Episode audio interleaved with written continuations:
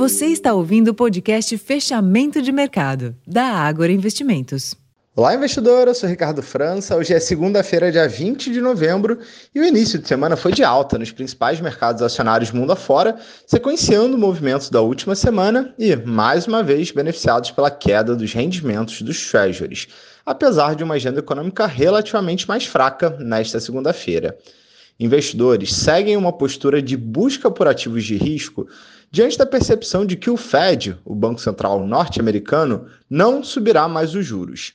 A alta de quase 2% na cotação do petróleo também serviu como gatilho para a melhor performance das ações do setor.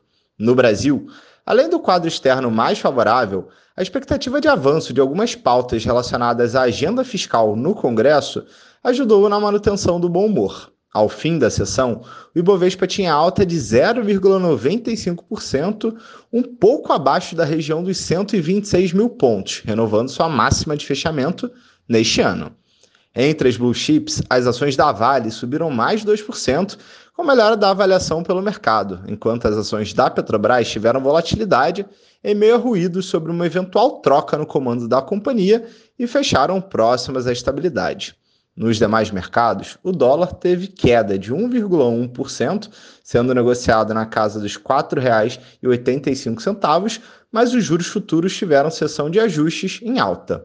Amanhã, terça-feira, a agenda econômica norte-americana ganha destaque com a publicação da ata referente à última reunião de política monetária.